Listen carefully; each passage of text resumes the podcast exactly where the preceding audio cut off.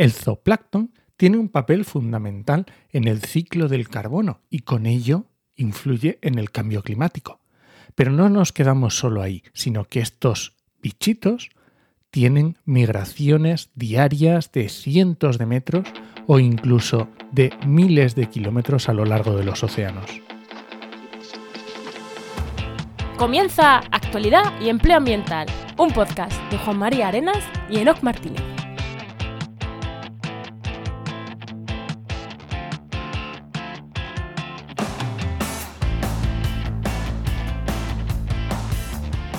Buenas, soy Juan María Arenas. Y aquí Enoc Martínez. Y este podcast cuenta con el patrocinio de GeoInnova. Profesionales expertos en territorio, medio ambiente y sistemas de información geográfica que puedes encontrar en www.geoinnova.org. Hoy, en el programa 165 del martes 31 de enero de 2023, hablamos sobre zooplancton y no os vayáis, que va a estar interesante, ¿verdad? Que es que ya, verás como esos bichitos de agua y dices, ¿eso qué es? Son unos bichitos muy pequeños, pero súper importantes para todos. O sea, no, no vamos a hablar de ecología hard. Ya verás cómo va a estar un tema interesante. Pero antes, Enoch, antes de darle paso al invitado, ¿qué, qué tal tu semana? Pues todavía acostumbrándome a, después de las vacaciones navideñas, acostumbrándome a subir las ofertas de empleo y todo esto, a trabajar medio ambiente.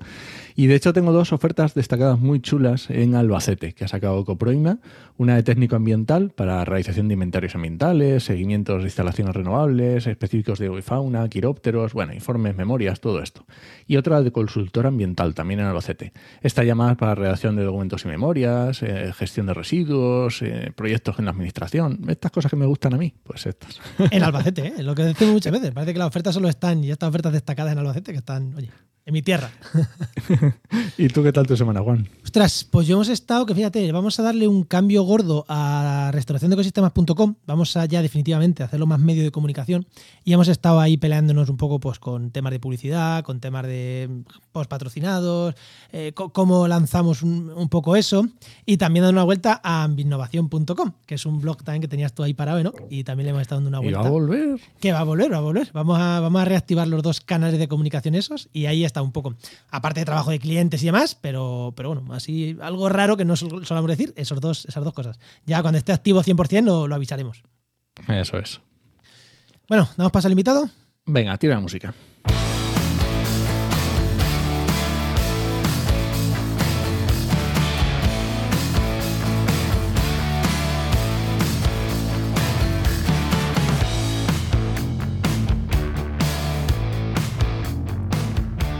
Hoy tenemos con nosotros a Leocadio Blanco Bercial, que es biólogo marino, investigador y profesor asistente del Bermuda Institute of Ocean Sciences de la Universidad Estatal de Arizona. Seguro que como mi inglés es así, lo he dicho mal, pero al caso nos hemos enterado, ¿no? Muy buena, Leo, ¿qué tal? Muy bien, por aquí, en Bermudas, efectivamente, disfrutando de bueno, el calor que ya, ya tenemos comparado con España. Pero está muy buena la que leo. Pero estás en Bermudas, ¿quiere decir que estás en pantalón corto o que estás en las Islas Bermudas? La semana pasada y esta no, porque hizo frío para ser Bermudas, ¿no? Sobre 15 grados o algo así. Pero yo, de hecho, voy en, Bermudas, el pantalón corto, en Bermudas casi todo el año. Eso, eso es verdad, sí, sí. ¿Y dónde es una cosa que no piensas, pero, pero claro, aquí la temperatura mínima en invierno durante el día es 15 grados, 16. Yo que soy de Asturias, eso es un perfecto día de primavera a verano. Claro. Que sí, sin dudas. Muy bien. Pues iba a hacer yo la broma del triángulo de las Bermudas y, has hecho tú una más cutre aún, ¿no? O sea... bueno, ya está. Ahí a la par, ¿eh? Ahí a la par. Iban parejas, sí, sí. Bueno, bueno, Leo, la pregunta que hacemos a todos los invitados. Cuando eras pequeño, ¿qué querías ser de mayor y cómo has llegado a estar en las Islas Bermudas? Sí, bueno, yo, yo decir que, que, yo realmente desde pequeño siempre recuerdo que lo que quería ser era feliz, ¿no? Y, y aún sigo, afortunadamente creo que lo soy, pero desde el punto de vista profesional, no es que yo tuviera em, un deseo o algo así de yo quiero ser biólogo, ¿no? Siempre me gustaron los animales y las plantas, me acuerdo ir siempre al campo, coger setas, etcétera, incluso cuando era niño cazaba, no niño, joven, adolescente, pero pero nunca tuve lo de yo quiero ser biólogo. De hecho, siempre tuve la duda entre matemáticas, física o biología. Al final escogí biología y, bueno, ahora que ya cuando ya trabajo, pienso que hubiera sido mejor estudiar matemáticas, la investigación en biología con las matemáticas. Pero bueno, eh, acabé en Bermudas. Un Nos poco... acaba, espera, espera, espera, nos acabas de romper la estadística. O sea, el 100% de los biólogos quieren ser biólogos y tú eres la excepción que confirma la regla. Ya ves, y aquí estoy, soy un impostor. Sí, sí, Tengo sí. el, el síndrome del impostor, pero total. No te mereces ese Sí. título, ¿eh? el trabajo. A veces me lo pienso. Yo voy- aunque no lo creas, cuando dicen límites y dijeron que yo no era un ejemplo a seguir. Y, y yo, bueno, en eso seguiremos. Que, que, bueno, yo acabé aquí un poco por casualidad, ¿no? Yo hice, hice biología, eh, estudié biología en la, uni- en la Universidad de Oviedo, zoología, botánica, sistemas terrestres, porque me gustaba más que, que el sistema marino.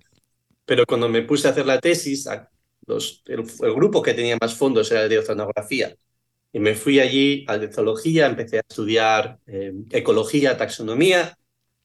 Tuve la suerte de tener un contrato de doctorado muy bueno del, del que es básicamente la, fundación que organiza las becas y, bueno, le- los presupuestos de ciencia del Principado de Asturias, publicidad para ellos, y, y me permitía hacer estancias en el extranjero eh, durante mi doctorado. Entonces me fui a Connecticut, conocí a una profesora en uno de los congresos, me, me eché para adelante con mi inglés que era paupérrimo de aquella, pero bueno, acabé en Connecticut durante tres meses, ella estaba muy contenta, co- empecé a hacer más genética y tal, y cuando estaba me invitó a ir de postdoc y me fui a Connecticut de postdoc.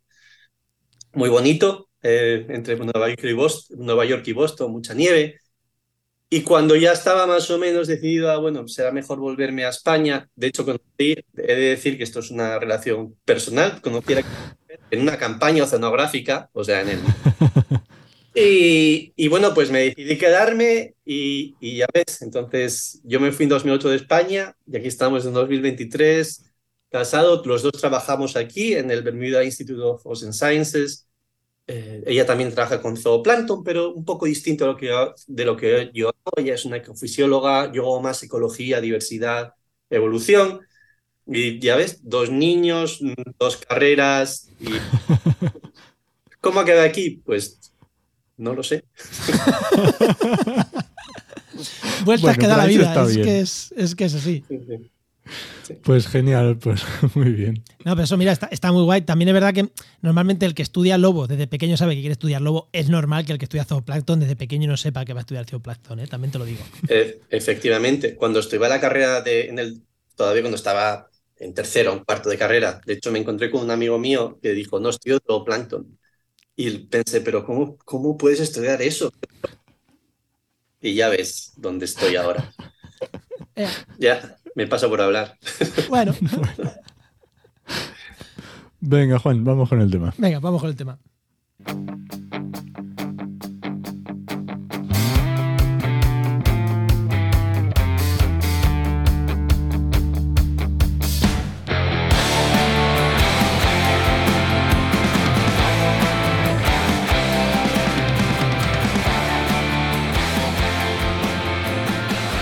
Seguro, estoy seguro que habéis escuchado eso de que el Amazonas es el pulmón verde del planeta. Pues no, no es el pulmón verde del planeta, el Amazonas.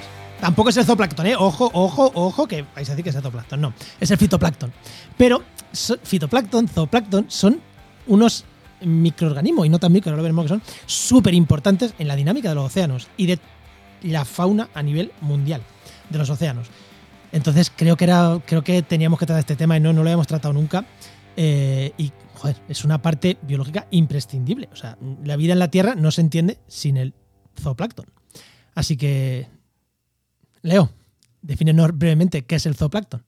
Ya hemos dicho que no es el pulmón verde de la, de la Tierra. Ahora, ¿qué, qué es? Bueno, el, zooplancton, yo, o para vamos a estar como muy precisos, lo que llaman el metazooplancton, los animales, ¿no? Son los estos animales pequeñitos, microscópicos o un poco macroscópicos, ¿no? Entre medio milímetro, 0,2 milímetros hasta 2 centímetros, que viven flotando en los océanos y son pequeños y no tienen la capacidad, que es lo que define el plancton, no tienen la capacidad de nadar contra las corrientes. Ellos son capaces de nadar durante, en vertical, por ejemplo, distancias de cientos de metros, pero no serían capaces de mantenerse en un lugar concreto del océano, sino que simplemente siguen las corrientes, van flotando. De hecho, es el rigoplanctos que significa el, que es arrastrado, que no es capaz de mantenerse. Entonces, bueno, son los animales entonces que son demasiado pequeños para tener, para controlar dónde están situados en el océano. Y, y quiero decir, si están ahí flotando, pero ¿cuál es su modus vivendi? ¿A qué se dedican? De hecho, el, zooplancton es uno de los sistemas más diversos. ¿no? Tenemos, nosotros clasificamos la, la, vida animal en estos filos, que sería lo que distintas formas de vida. ¿no? Tenemos los artrópodos, los, los anélidos, los bueno, vertebrados, cordados, etc. Y entonces, en, el, en este plancton tenemos, creo que son 17 filos distintos, 17 grupos distintos de animales. Es el, seguramente es donde tenemos la mayor diversidad.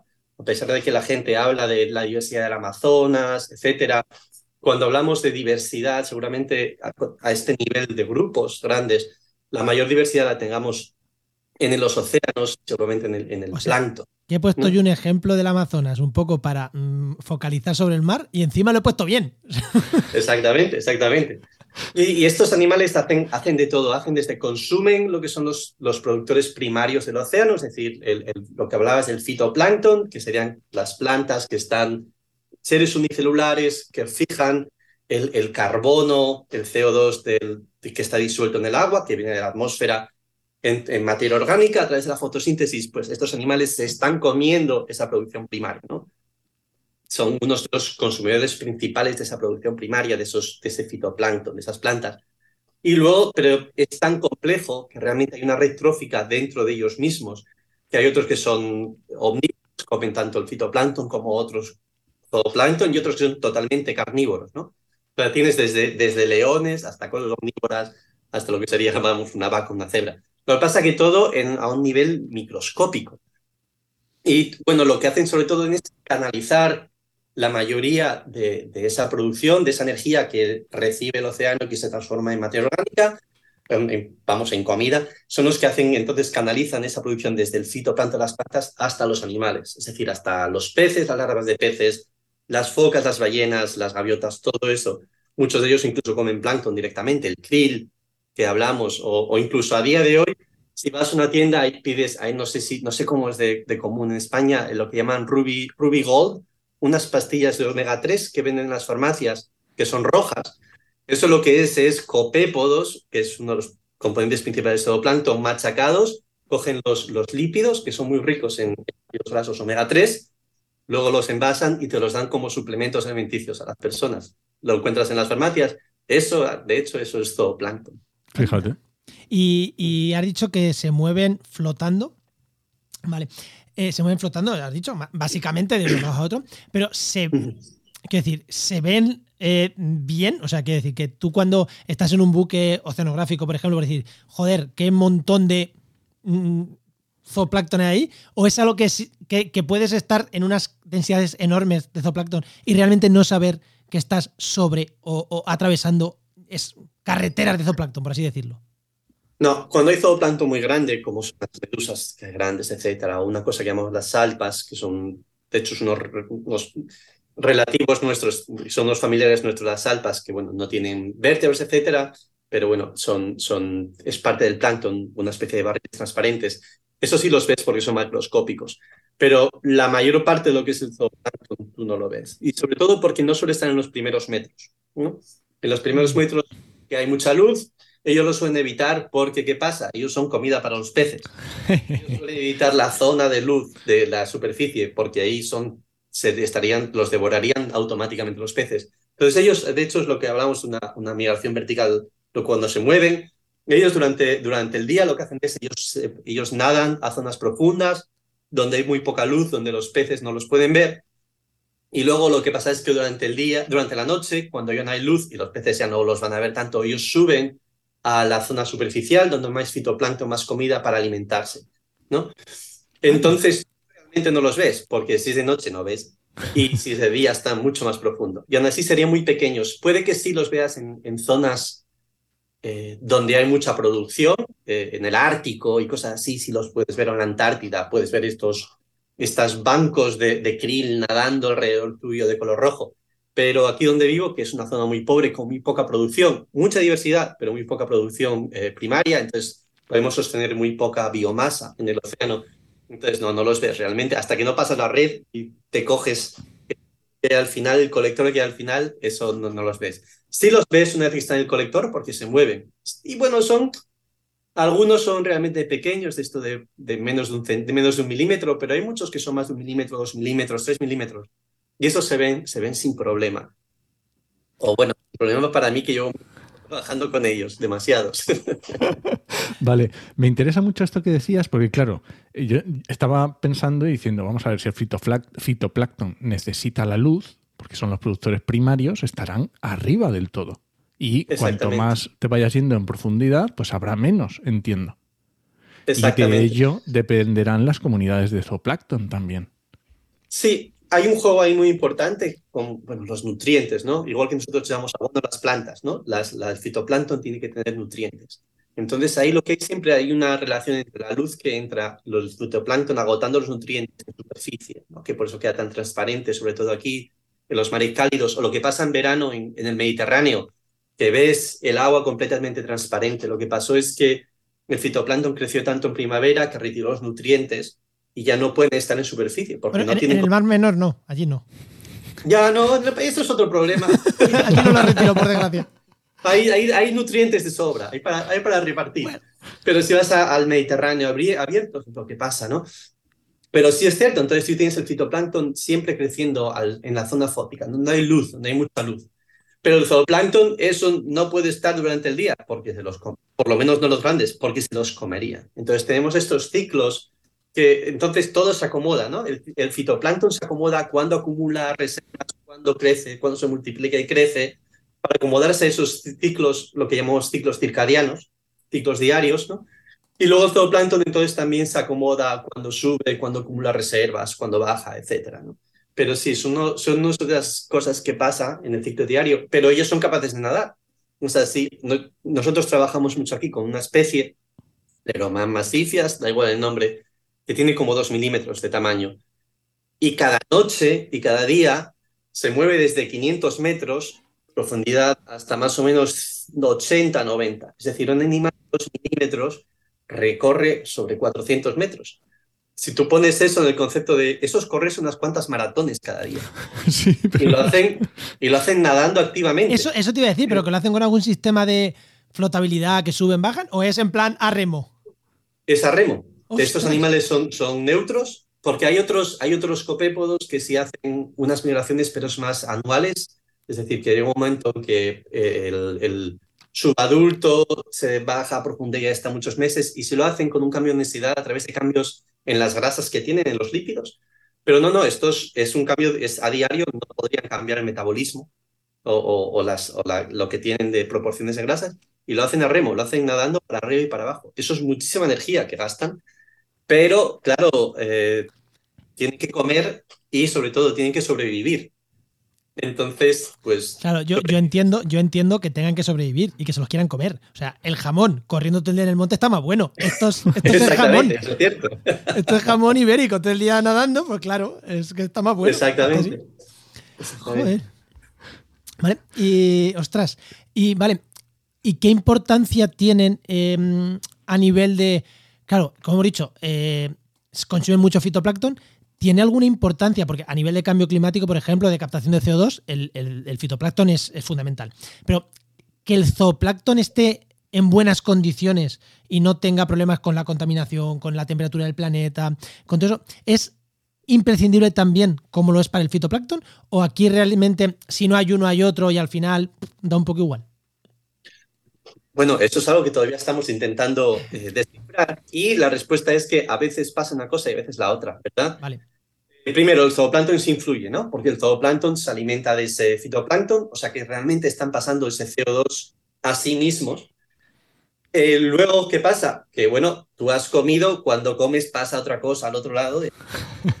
Básicamente, de hecho, en, en, en el zooplancton lo llamamos paquetes fecales, porque los productos fecales van en una membrana eh, pasan los artrópodos, ¿no? En, en, una membrana colapsado y entonces empiezan a bajar por el océano. ¿Qué pasa? Estamos retirando ese CO2 que era atmosférico, que está acaso en calentamiento, lo estamos poniendo en paquetitos que se van a profundidad.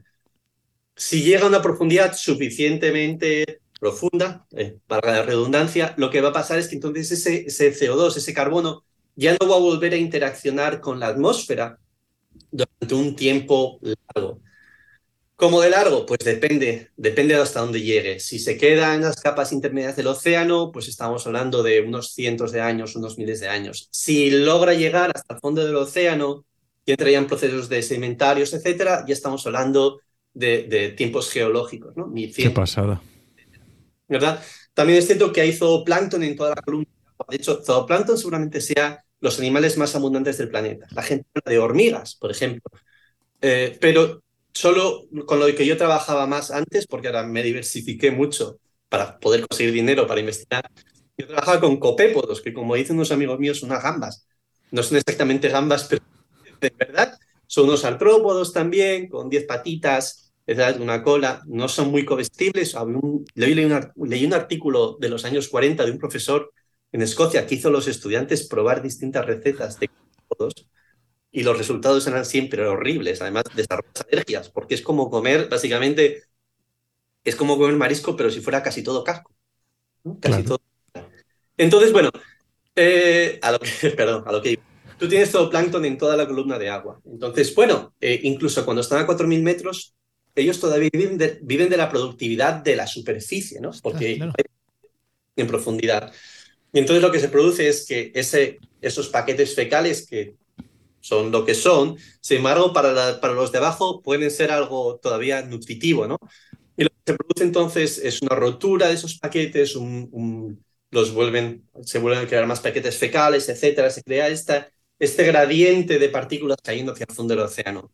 También el fitoplancton muchas veces se agrega cuando muere, etcétera, se producen infecciones. El fitoplancton también crea unas cosas que llaman nieve marina, que son unos flóculos que también empiezan a caer, en los flóculos también se empieza a desarrollar un, un, clima bacteriano, protistas, etcétera, o sea que también se desarrolla un microbioma y eso es lo que se alimenta el, zooplancton en profundidad. Entonces sí, tiene mucha importancia entonces el zooplancton, es lo que se llama la, la, la bomba biológica del carbono, ¿no? El flujo activo del zooplancton llevando las cosas a profundidad, ya sea como paquetes fecales, pero también porque, bueno, cuando el zooplancton se va a 500 metros, ellos siguen respirando y respiran la energía, lo que consiguieron en superficie. Entonces expulsan ese CO2, pero en profundidad, que ya no va a interaccionar con la atmósfera. Entonces, sí, son muy importantes. De hecho, son unos de los mayores eh, eh, contribuyentes a, quitar, perdón, se me estaba, estaban viniendo las palabras en inglés en español. Uno de los mayores eh, contribuyentes a, quitar el, el CO2 de la atmósfera. Y respecto al cambio climático, pasa un poco de todo. Sí estamos viendo un desplazamiento de las especies de climas templados y fríos hacia el norte. ¿no? Aquí en el, en el Océano Atlántico, ¿no? que es lo más importante que conocemos, eh, tenemos este grupo de copépodos calanus, que es un copépodo grande, bueno, grande. Dentro de lo que estamos hablando. Metros, pero hay especies que se van distribuyendo. ¿De, cuánto has dicho? ¿De cuánto has dicho que nos hemos pisado ahí? Entre 1 y 3 milímetros, o 1 y 4 milímetros. Lo ves, lo ves a simple vista cuando lo tienes en, el, en, el, en, el, en, el, en la red, ¿no? Pues estos son los, los más importantes, aprovechando los, la floración de primavera que hay en los océanos, etc. Y tenemos cuatro especies que se distribuyen desde el norte de África hasta, ¿verdad? Y entonces hay uno más o menos que ocupa desde España, bueno, Marruecos, España, hasta más o menos Alemania, otro desde esa zona hasta la mitad de Noruega, etc. Y luego hay uno que son, hay dos específicos del, del Ártico. Pero lo que llevamos viendo en los últimos, no sé, 40 años, es que está habiendo un desplazamiento de, estas especies hacia el norte, ¿verdad? De hecho, el que teníamos en España, Calanos, cuando se llama el Golandicus, pero no importa el nombre, no era tan abundante en el Mar del Norte, ni siquiera estaba presente. Y de repente lo empezaron a encontrar en las series temporales que hay en esa zona. Y ahora ya es el dominante en esa zona. ¿Qué pasa? Que el Océano Atlántico es limitado en su extensión hacia el norte, es decir, acabamos en el Polo Norte. Y las especies que vienen en el Ártico se están, se están contrayendo más. Y uno de ellos además depende del hielo, depende, tiene que haber hielo porque se alimenta del hielo, que, de las aguas que crecen debajo del hielo, etcétera y tú piensas, bueno, pues si no hay uno, hay otro. No importa, pero sí importa. Sus tamaños son ligeramente distintos, las, las grasas que tienen son distintas y tienen ciclos biológicos ligeramente distintos, ¿verdad? Unos de ellos se reproducen todo el año y tienes poblaciones continuas, otros hacen una cosa que se llama diapausa, que es que, que las o los juveniles entran en una especie de hibernación en invierno y luego vuelven a subir, pero siempre suben en momentos distintos. Y lo que estamos viendo ahora, sobre todo, es que a lo mejor lo que ellos reaccionan a los ciclos de luz y a, y a cuántas horas de luz hay. ¿Qué pasa? Que con el cambio climático estamos cambiando la temperatura del agua, pero no estamos cambiando el ciclo de luz. Entonces, lo que puede pasar es que haya un desfase entre lo que pasa con el fitoplancton, que es relacionado a la temperatura del agua y estabilidad, y lo que pasa en el zooplancton, que va más relacionado a los ciclos de luz. Y lo que estamos viendo, va a haber, va a haber un cambio realmente drástico. Ya sabemos, ya pasó en algunos sitios. En el Báltico hubo un cambio de régimen hace unas décadas debido al deshielo, un cambio en la, en la hidro, básicamente en las condiciones de, de salinidad y temperatura del Báltico y entonces cambiaron una especie por otra de copépodo. Y la gente dijo, no pasa nada. Y entonces este desacople que se está, digamos que habéis detectado, ¿qué, qué, va a producir? O sea, ¿qué va a producir incluso en, otras redes tróficas más... Eh? Exactamente, lo que puede pasar es que si ese desacople no puede coincidir el momento de máxima producción del fitoplancton con los momentos de máxima producción. Entonces, ese, ese flujo de energía que hasta ahora iba bien acoplado de lo que es fitoplancton, zooplancton a peces, puede que se interrumpa porque no logremos pasar tanto entre los dos primeros pasos. Y, no hablamos aquí de, cosas triviales, es que como se interrumpe ese flujo, no tenemos sardinas para comer. Eh, sardinas o bacalao o todo. Exactamente, sí, sí, dicho sardina por cogerme un realmente, entonces sí, sí importan mucho. Y eso es, pero eso pasa, por ejemplo, en estas zonas muy productivas. También te puedo decir que en el Mediterráneo algunos colegas eh, que tengo en Francia hicieron un estudio y que el Mediterráneo es un mar muy cálido, muy diverso, pobre en cuanto a producción, pero muy diverso. Lo que sí vieron, que ellos corrieron algunos modelos, ¿y qué pasa? Que son sistemas tan diversos que incluso cambiando algunas especies y haciéndolas desaparecer, había tanta, hay tanta repetición de diversidad, etcétera, que aparentemente el sistema va a permanecer intacto en lo que es el funcionamiento global, ¿no? Vamos a perder especies, vamos a ganar un par de ellas, pero hay tantísimas especies, porque hay mucha diversidad en un mar cálido, pobre, etcétera, que se mantendría. Entonces, aquí vemos que sistemas hiperdiversos, zonas cálidas, zonas pobres, donde yo vivo, por ejemplo, oligotróficos, estos centros del océano tan calmos, etcétera, Mediterráneo, puede que, sea, que que acaben estando menos, menos afectados que zonas muy productivas, como los climas templados, Europa, etcétera, Estados Unidos fríos, que tienen mucha más producción, pero que tienen una, mayor, una menor diversidad. Tiene, hay, menos, hay, hay menos especies, con nuevas especies siendo mucho más dominantes.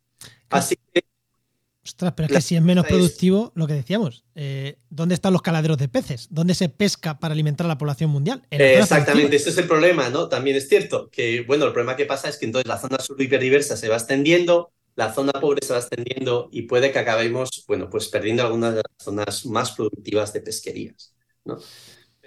Pero, bueno, como siempre, siempre se puede ir hacia el norte, hacia las zonas frías, hacia el norte, bueno, hacia el sur si estás en el hemisferio sur, pero por supuesto, eh, no hay un cambio en la zona cálida abajo, ¿no? Simplemente se va expandiendo, no llega nada nuevo.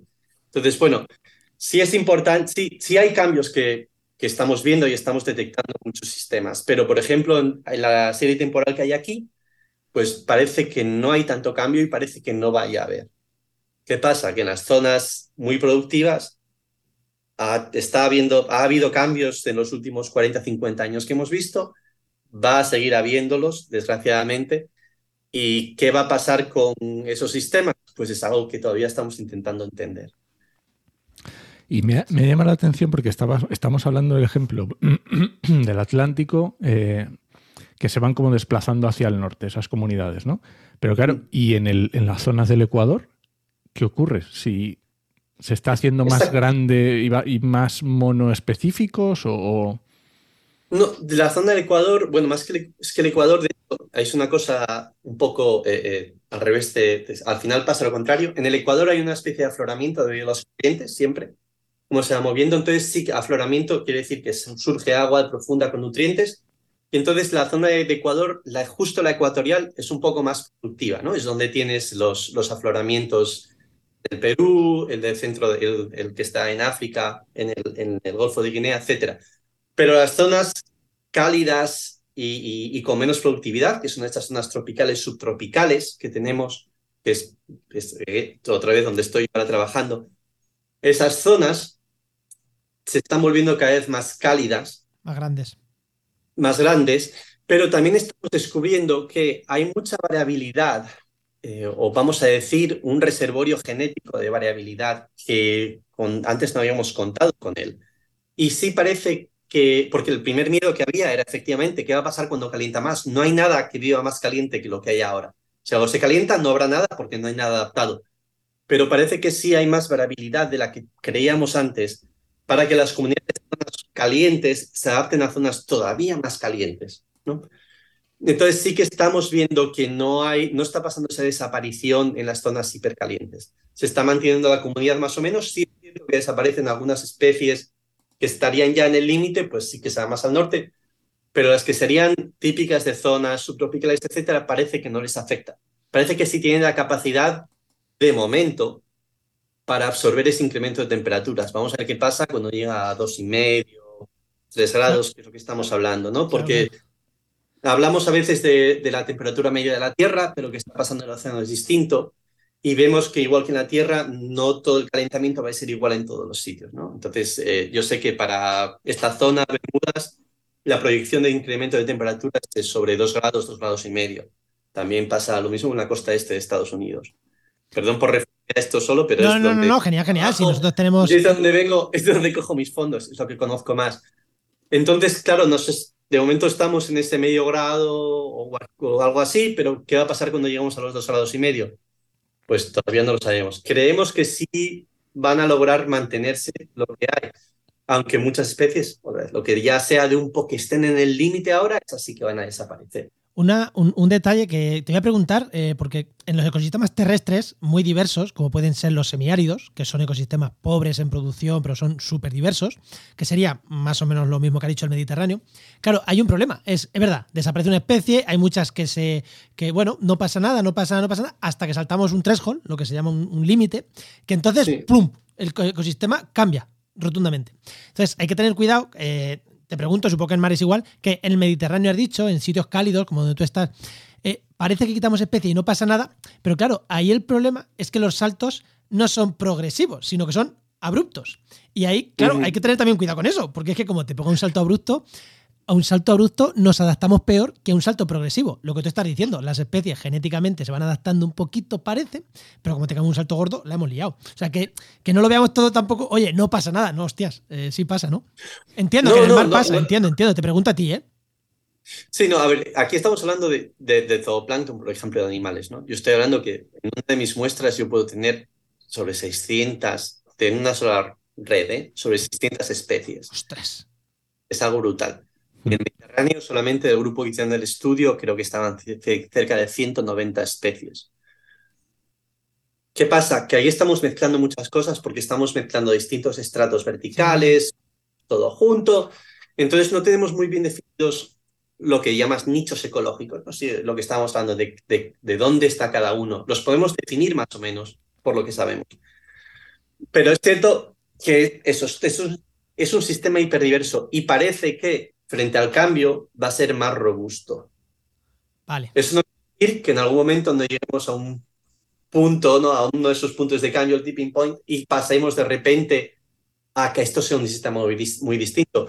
Yo, yo estoy muy interesado en lo que pasa aquí. Bermudas está justo, justo en lo que se, estamos en esta intersección entre lo que ya sería casi empezar en los mares templados y los subtropicales. Estamos justo en el norte de los subtropicales, estamos muy cerca de la corriente del Golfo y por encima de la corriente del Golfo ya es mar templados y por debajo estamos nosotros.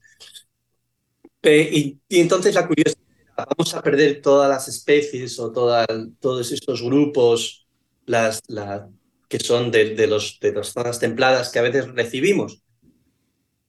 De momento no hay, ningún, no hay ningún estudio a nivel taxonómico, eso es cierto, que eso porque es muy complicado, porque hay demasiadas especies. Pero lo que sería a nivel de, de, de, biomasa y dividimos, nosotros dividimos en clases de tamaño, no podemos ver ningún cambio todavía. Que no quiere decir que a nivel de especie no los, no los haya, ¿verdad? Y eso es algo, de hecho, eso es algo que yo estoy intentando estudiar. Yo ahora uso técnicas moleculares que nos permite acelerar un poco ese proceso de intentar distinguir qué especies hay ahí, saber qué especies hay.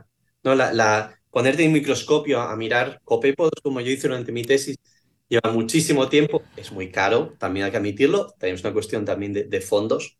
Habría que dedicar a alguien básicamente mirando mirando todo el año para lograr mirar 24 muestras. Y entonces siempre faltan fondos para esas cosas y es considerado que no es algo muy interesante siempre, ¿no? Siempre dicen, bueno, pero esto es solamente... Eso, para eso, mira, para eso están los TFM, los TFG, trabajo fin de grado, trabajo fin de máster, becarios, para eso sirve. que, que, que, me, me, fastidia un poco, pero es verdad que en muchos centros de investigaciones sí, sí, el becario es el que mide las muestras. Mi, mi tesis doctoral fue mirando muestras en el microscopio. Entonces, bueno, ya usamos técnicas, técnicas moleculares y estamos intentando mirarlo. Entonces, sí es cierto que ahora tenemos un trabajo, un proyecto que vamos a intentar mirar, cogiendo muestras antiguas, a ver si logramos, a pesar de que la, están preservadas en formalina, etcétera, pero creemos que podemos sacar información suficiente para ver si estamos teniendo un cambio de comunidad a nivel de, de especies o que, que está totalmente tapado porque realmente no hay un cambio todavía, como tú dices, de biomasa o realmente es que se están adaptando. Entonces, sí, eso es lo que estamos intentando hacer. El problema que hay es volver atrás en el tiempo. Cuando no hubo una idea de mirar estas cosas, es muy difícil, ¿verdad?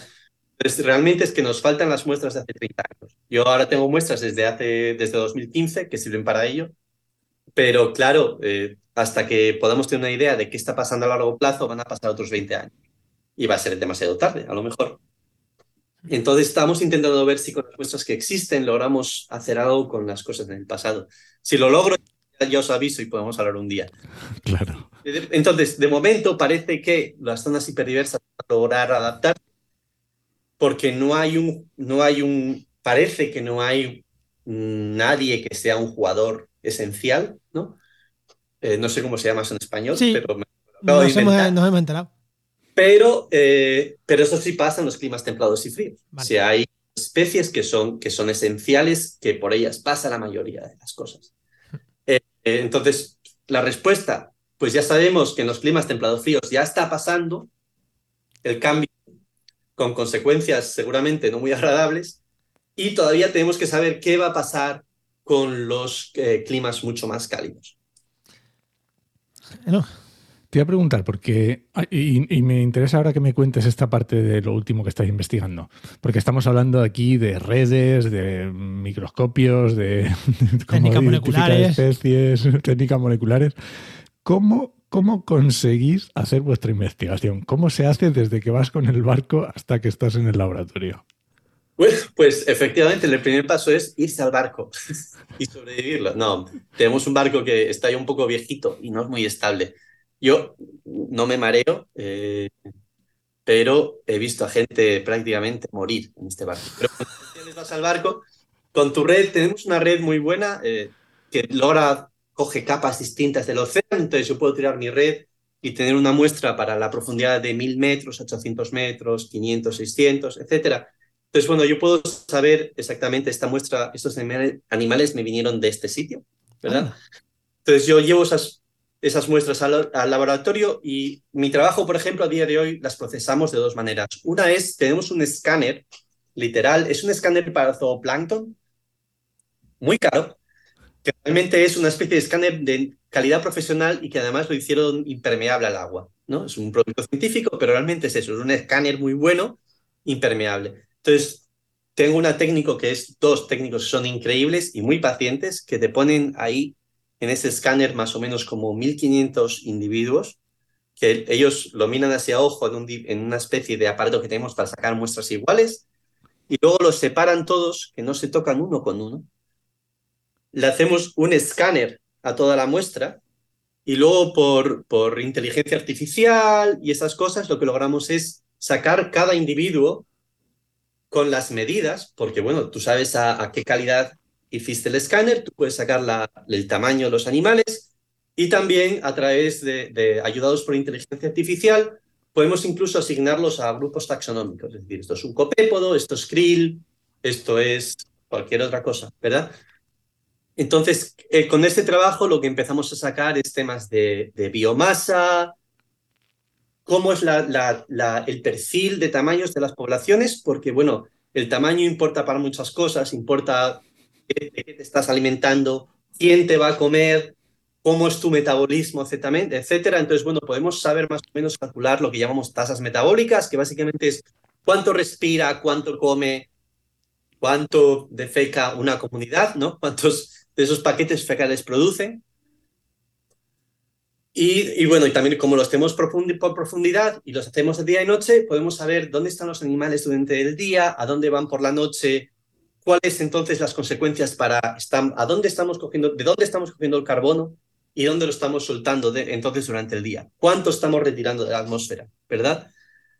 Y aparte de ese proceso, yo lo que hago también es, eh, bueno, ahora lo hace mi técnico, obviamente, yo ahora ya los datos y escribo cosas, me paso la vida en el ordenador, lo que hacemos es básicamente con una batidora científica, pero es como una batidora de brazo, pero para ciencia, hacemos una especie de sopa, ¿eh? todo bien picadito, y lo que hacemos es cogemos una muestra de eso y sacamos todo el ADN que hay ahí. Un ADN de la comunidad, de todo lo que haya. Y desde ahí lo que sacamos entonces es la composición que tenemos a nivel de especie en esa comunidad. Hay unas máquinas que son muy caras y, tanto de usar como de tener, pero bueno, tenemos fondos de investigación que lo que nos permiten es mandar esas muestras, ¿verdad? Y lo que te va a mandar entonces es una representación de los genes que tienes allí y a través de entonces procesos de, análisis bioinformático lo que sacamos es las especies. Y podemos sacar entonces incluso la abundancia relativa de esos genes, que luego se corresponden un poco ahí, ahí realmente con, con lo que es la biomasa, pero al fin y al cabo yo ya tengo biomasa de grandes grupos a través de las imágenes. Pero lo que logro sacar entonces es la composición taxonómica de la que hablaba Juan, es decir, qué especies hay ahí. No me importa que haya krill, porque puede que haya una especie viniendo y echando a la otra que sea un poco distinta, ¿no? Pero ahora ya voy a saber, voy a poder poner nombres. Tengo esta especie y esta, es, está esta especie desapareciendo en mis muestras o está incrementando, ¿verdad? Y entonces estamos combinando esos dos, esas dos ramas. Por un lado tenemos lo que llamamos diversidad taxonómica, las especies, o filogenética, porque luego podemos saber, pues mira, parece que los artrópodos están disminuyendo y tenemos más medusas, que era lo que hablaban que iba a pasar en los océanos pobres, ¿no? Más gelatinoso, más medusa, más estas cosas que se alimentan de fitoplancton directamente. Y también tenemos la otra diversidad, la diversidad de tamaños, porque la diversidad de tamaños también va, a influenciar mucho ¿Qué pasa con los procesos más relacionados a qué pasa con el CO2, a dónde va, cómo se diversa los tamaños? Cuanto más diversos son los tamaños de presa, más una población más diversa también de depredadores, de peces, van a ser capaces de sostener, porque van a poder tener dónde elegir, etc. Claro. Entonces, tenemos esos dos tipos de muestras. Pero bueno, lo esencial, ponemos una red en el agua, la sacamos las muestras, las, la, fijamos en el barco, volvemos al laboratorio y las escaneamos o lo mandamos para análisis genéticos. Y luego, a decir verdad, todo el mundo dice, oh Dios mío, biólogo marino, tienes que estar trabajando con delfines. No, el ciento de mi tiempo estoy sentado delante del ordenador, escribiendo proyectos, escribiendo artículos o analizando datos. Y desafortunadamente respondiendo muchísimos correos, demasiado. Pero bueno. Entre uno de ellos, el nuestro de Vente a este podcast. Uy, pero, de esos estoy encantado de responder a esos. El problema son todos los demás de administración, de estas cosas, ¿no? Pero bueno. O sea, eh, que, la ciencia, que la ciencia es una mierda en todos sitios, no solo en España. efectivamente, ah, efectivamente. Aquí lo que hacemos es tenemos un poco más de fondos. Pero, es que claro, cuando, los científicos en España, que yo, yo soy doctor, soy científico, quiero decir, sí, sí, sí, es que la ciencia en España, o sea, que es la ciencia funciona así. En España y en Bermudas. Ahora quien hacen las cosas son mis técnicos y ahora va a empezar a hacerlo mis estudiantes. Eh, también es cierto que, bueno, eh, aquí eh, hace mucho que me fui de España, ¿verdad? Entonces tampoco sé muy bien a día de hoy cómo van. Sí tengo amigos y veo lo que hablan en Twitter, etcétera. Pero que es cierto que tú en Estados Unidos no puedes tener a nadie que no esté cobrando en el laboratorio. O sea, de puta madre. Bueno, en mi época, que había mucha gente que trabajaba, estaba haciendo la tesis sin fondos o un mes sí, un mes no. Eso en Estados Unidos no puede ser. Tú, la universidad te tiene que pagar si eres estudiante y si pues puedes estar ayudando dando clases y trabajando en tu tiempo libre, pero la ideal es que tus, tu, tu director de tesis logre tener por lo menos fondos para la mitad de tu tiempo. Es decir, tú la mitad de tus, de tus semestres vas a estar dando clase, que en teoría tienes que dividir entonces entre dar clase y tu investigación, pero en teoría lo ideal es que la mitad de tu tiempo de tu tesis te estés dedicando solo a investigación con fondos de proyectos. De proyectos. y ahora una pregunta que creo que la que vamos a cerrar. Oye, te iba a hacer una pregunta. Estamos hablando de bichos pequeñitos, marinos. Eh, ¿Los camarones son zooplancton o no? Todos los animales marinos, prácticamente menos los mamíferos, ¿verdad? Vale, pues entonces lo que nos interesa a los que vamos y algunos mucho tiburones y algunos tiburones que son vivíparos, casi todos todos los animales marinos en algún momento de su vida son zooplancton. Vale, pues ya ahora sea como huevo o como larva, pero tenemos que pensar que cualquier cosa que veas en el mar que esté viva ha sido zooplancton de su, ciclo vital fue plancton. Vale, pues ahora va con la pregunta a una persona que le gusta mucho Cádiz y va mucho a Cádiz, a estos tortitas de cabrones. ¿Nos vamos a quedar sin camarones o todavía no? Uh, pues la verdad, eh, te, podría, dar mi opinión, pero, pero sería una opinión desinformada, ¿verdad? Bueno, esta ya es la pregunta final no sé, para No sé muy bien cómo está el tema de los incrementos en temperatura.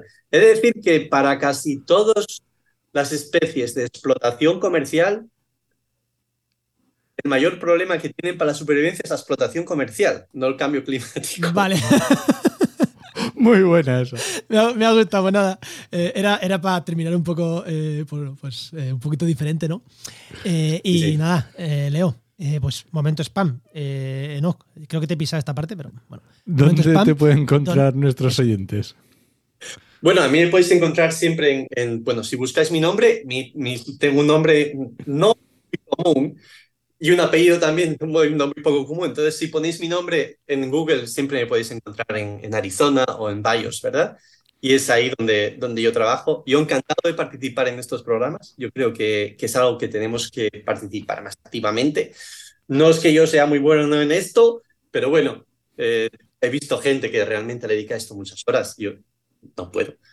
Pero yo encantado. Y no, spam yo tampoco, Twitter, tampoco tengo mucho no tengo nada que de spam. Lo único, mira, cosas que hago, voy a hacer spam aunque no sea para mí, eh, cosas que hago para llegar a, las otras personas. Yo estoy colaborando ahora con un desarrollador de videojuegos que me contactó a través de Twitter y porque estaba haciendo un, videojuego sobre, sobre un submarino de estos autónomos y no era capaz de contactar con nadie del campo que le ayudara en cuestiones técnicas de cómo es la extinción de la luz cómo se ve debajo del agua.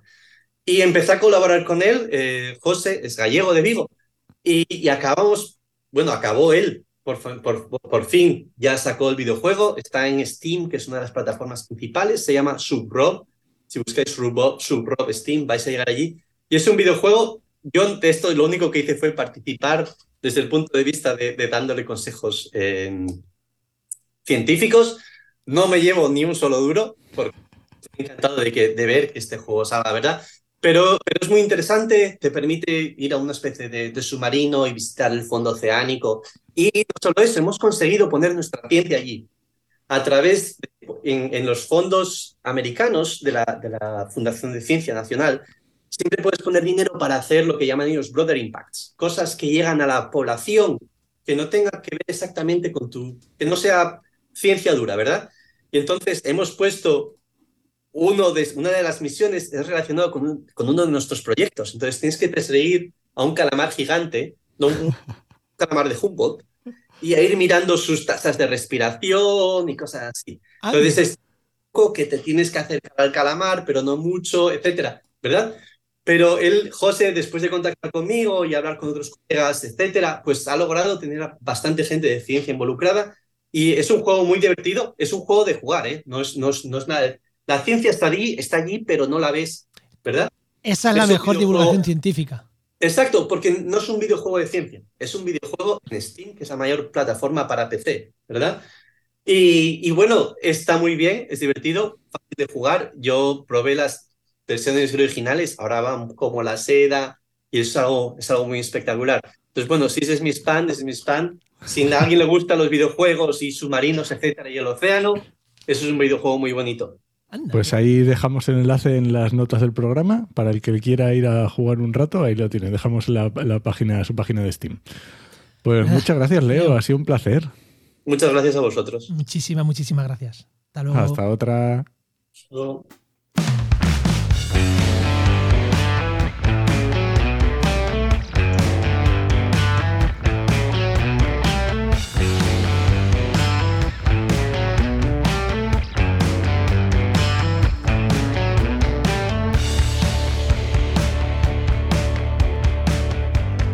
Y antes de irnos, como cada programa, eh, hoy sí intentamos, hay alguno que no, el año pasado algunos fallamos, pero bueno, como casi cada programa tenemos aquí con nosotros a nuestro amigo Luis Casada, director de Jainova. Muy buena, Luis, ¿qué tal? Hola, hola, ¿qué tal? ¿Cómo estamos, Pan y Noc? ¿Qué tal lo llevas? Pues con la energía. que no se note que estamos grabando un viernes a las 7 de la tarde, que no se note. bueno, la última, en la última semana eh, nos dejaste caer algo de planes territoriales. Y a mí me interesa eso. Yo creo que me cuentes un poquito más. A ver, ¿qué es eso de los planes territoriales y, qué, es, qué es lo que estáis haciendo en ellos? Bueno, a ver, eh, te comentaba que mm, nos habían adjudicado, ya está firmado el, plan territorial de Riberos del Tajo, Plasencia, eh, con la Junta de Extremadura para el que no te haya tenido la oportunidad de estar por ahí, es, los tajos de Plasencia son, vamos. Es, un sitio precioso. Yo viví allí siete años, es precioso. Es una pasada, es una pasada. Y bueno, eh, los planes territoriales tienen como objetivo pues, eh, la ocupación racional del territorio. Eh, lo hacen mediante el establecimiento normativa y que lo que hace es mm, establecer los determinados usos que hay en el territorio, ¿vale? Eso se hace mediante la identificación de los recursos, oportunidades y potencialidades que hay en un determinado ámbito. En este caso, los planes este plan territorial no se ajusta a, lo que es la, eh, unas comarcas porque en, Extremadura realmente no hay unas comarcas oficiales. Y sí que coge pues, bueno, pues parte de lo que es la zona, toda la zona de los riberos y llega hasta, hasta mm, Plasencia y parte de lo que es el, eh, en toda la zona que hay alrededor de Plasencia. Del Valle del Jerte, imagino. efectivamente, del Valle del Jerte. O sea que, pero que un plan territorial realmente es mm, que vosotros lo que vais a hacer es hacer, hacer, una propuesta. Evidentemente, esto luego tiene que pasar por los políticos competentes que lo aprueben, entiendo. Pero que lo que hacéis es una propuesta de: mira, aquí se puede hacer estas actividades, aquí estas, aquí estas, esto se puede urbanizar, esto eh, no lo urbanicéis porque es inundable, eh, aquí no construyáis un polideportivo porque hay arenas movedizas, ese tipo de cosas, ¿no? Sí, bueno, plantearos que dentro de las escalas, diferentes escalas que tiene la ordenación del territorio y la planificación urbanística, eh, es el grado superior de planificación de, ordenación territorial. Eh, en un grado inferior estarían los planes generales y si a partir de ahí están los planes de desarrollo, ya los planes parciales, etc. ¿vale? Pero aquí lo que se coge, em, estamos hablando de una escala mucho mayor, estamos hablando de que ya sé que evidentemente se suelen coger eh, diferentes municipios, em, que normalmente suelen coincidir, como he comentado antes, con comarcas, pero en este caso no, y que, bueno, a partir de ahí eh, se establecen estos usos, ¿no? estas, estas, eh, lo que se hace es intentar integrar toda la, eh, toda la mm, planificación que puedan llevar esos municipios y darle una cobertura que no tenga una resolución como la que tiene que tener un plan general. Es decir, puedes ir al detalle dentro de, cuando estás trabajando en un plan territorial, sino que tienes que establecer una lógica eh, de, relaciones que hay entre los diferentes, eh, entre la parte ambiental, entre la eh, parte económica y en la parte social. Es decir, tú ahí tienes que trabajar todo, tienes que trabajar infraestructuras, tienes que trabajar toda la parte de, cómo se relacionan las diferentes entidades, cómo se, qué servicios tienen entre las diferentes entidades, qué zonas ambientales hay que proteger, etcétera, etcétera. Es decir, tú lo tienes que ver de una forma holística, integral, mucho, con una mirada mucho más abierta en el territorio y evidentemente no puedes bajar a esa escala, a una escala de, planificación municipal, ¿vale? Pero sí que estableces las bases con las cuales después la planificación municipal tiene que basarse a la hora de eh, desarrollar eh, su plan general. Claro, Luis, eh, es muy interesante porque mm, personalmente yo estoy más acostumbrado a la planificación del territorio a escala municipal, ¿vale? Y luego ya, pues, polígonos, yo qué sé, barrios, etcétera, ¿vale? Sí. Pero esta parte es, mm, tiene que tener también sus problemas, vamos a decir, porque dentro todos mm, pensamos en nuestro municipio y el municipio de al lado y a lo mejor tienen diferencias o lo llevan diferentes partidos políticos, tienen a lo mejor eh, puntos de vista diferentes. ¿Cómo se integra todo eso de diferentes municipios en un territorio tan grande? No tiene que ser fácil, ¿no? No, no lo es, no lo es en absoluto. Eh, date cuenta que de hecho esto evidentemente ya no depende de la, de- del municipio eh, a nivel normativo, sino que mm, y, de gestión, sino que ya tiene que depender de lo que es el gobierno autonómico. Tú ya trabajas directamente, eres parte eh, de un equipo que dirige el gobierno autonómico. ¿Por qué? Evidentemente porque tiene que ver eh, cómo se integra todas esas, eh, esas perspectivas de, que tiene, diferentes casuísticas que tiene cada municipio, ¿vale? independientemente del color de ese municipio. Claro. ¿vale? Tienen que intentar entender el territorio, de cómo eh, suceden las cosas de- dentro de ese territorio y cómo sacar y exprimir las potencialidades de ese territorio. Y aquí, por ejemplo, entramos en un debate muy interesante también con algo eh, que, mm, eh, que se introdució, que es el tema de las eléctricas, ¿vale? Cómo, cómo se están Ah, metiendo to- todas las energías, porque evidentemente eh, de repente estamos implementando eh, mm, parques eólicos y, y plantas solares fotovoltaicas de mm, cientos de hectáreas. Pues, evidentemente, eh, dentro de lo que es eh, un municipio, pues hay, hay zonas que se llaman medio municipio, como si el municipio sea muy pequeño. Claro, integrar eh, cómo estructurar eso en, en- en dentro de un, plan territorial es, algo básico. Es, la, primera piedra que tienes que poner a nivel normativo para que el plan general pueda decir, oye, me acojo a esto, que es una normativa superior, para poder desarrollar, para poder hacer mi propia normativa. ¿vale?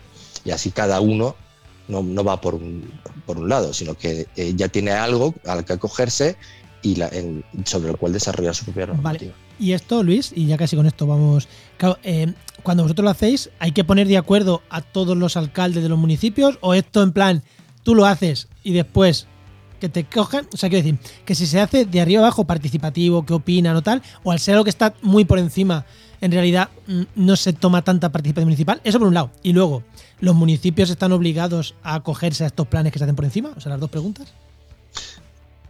Eh, a la segunda te respondo rápido, sí, están obligados. es, es normativa superior, es como que saca un, un- un decreto de ley o como que saca un. Sí, que no es unas reglamento recomendaciones de- no, no. Si en tu municipio, por lo que sea, no hay para poner placas solares porque es un espacio natural protegido y no, te lo comes con patatas y no pones, por así decirlo. Claro, claro, si al final tienes, tú estás protegiendo porque tiene el- la potestad de poder proteger una zona desde la eh, desde el plan territorial, tú puedes decir esta zona está protegida. A tomar por. Pues eh, a nivel municipal, esa zona a lo mejor no tiene una referencia dentro de su suelo, de sus, digamos, eh, calificaciones, usos, que en ese momento, eh, eh, digamos, eh, recojan esta normativa, porque evidentemente es posterior, ¿vale? La, la elaboración del plan territorial. Pero cuando alguien quiera hacer algo dentro de su parcela, no solo tendrá que ver lo que pasa en su municipio, sino lo que evidentemente afecta a, a otras normativas o otras afecciones naturales, que en este caso, en este caso será un plan territorial y que dice que esta zona está protegida y que tiene, puedes hacer esto y esto no lo puedes hacer, ¿vale? Esto es así. Entonces, eh, a la segunda pregunta, a la segunda cuestión que me, que me planteas es básica. O sea, la participación pública dentro de cualquier plan, y más en un plan territorial, es básica. Es uno de los trabajos más complicados y Pues para mí de los más bonitos también que hay, es ir a trabajar con, todas las, eh, con todos los entes. Otra cosa después que eh, lo que se pueda hacer caso ya a nivel municipal, o- pero realmente el trabajo a mí me gusta, ¿vale? Ese trabajo me gusta bastante. Y, eh, eh, entender cuáles son relaciones entre los diferentes municipios, entender cuáles zonas, eh, qué zonas son más atractivas o más industriales, qué zonas tienen más potencialidad turística, qué zonas tienen un valor ecológico sustancial, entender que tienen que existir eh, corredores verdes, esa infraestructura verde del territorio, cómo se plantea desde, una, desde un plan territorial. O sea, planificar desde la infraestructura verde hacia abajo es fundamental. ¿vale? Esto yo creo que ya se ha entendido eh, y, plantear eso eh, a nivel de participación pública es básico. O sea, si no lo, si no lo trabajas eh, así, no, no va, o sea, ese plan está muerto. Luis, nos has dejado. Por mucho que tú hagas y dibujes líneas y hagas normativa, ese plan está muerto. Nos acabas de dejar aquí tres o cuatro temas quedarían para repreguntarte, pero entonces no sería la sección de Heinova, sino sería un puñetero programa entero. Así que lo vamos a dejar para siguientes secciones, Luis, si te parece. O para el eh, También, también, para, para el. Para el, para el la tertulia, tertulia Territorio Heinova, ahí también lo comentaremos seguro en algún momento. Efectivamente. Muy bien. Pues muchas gracias, Luis. Muchas gracias. Venga, gracias a vosotros. Hasta luego. Recuerda que esta sección te llega gracias a nuestro patrocinador, a GeoInnova Profesionales expertos en territorio, medio ambiente y sistemas de información geográfica. puedes encontrar en www.geoinnova.org.